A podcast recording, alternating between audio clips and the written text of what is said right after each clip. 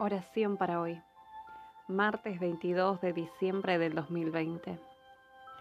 Alégrense siempre en el Señor. Repito, alégrense. Que todos los conozcan a ustedes como personas bondadosas.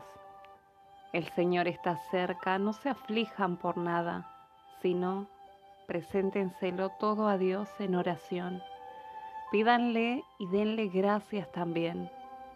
Así Dios les dará su paz, que es más grande que todo lo que el hombre puede entender, y esta paz cuidará sus corazones y sus pensamientos por medio de Cristo Jesús. Filipenses 4, 4 al 7.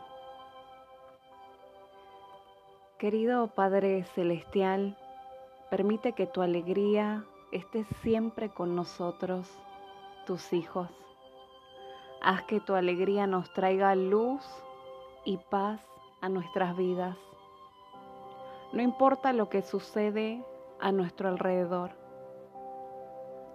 Servirte con alegría, conscientes de tu paz en todo momento, para que algo de esa paz salga de nosotros a corazones afligidos y a regiones oscuras del mundo. Padre Celestial, cuántas personas infelices buscan ayuda sin saber en dónde encontrarla.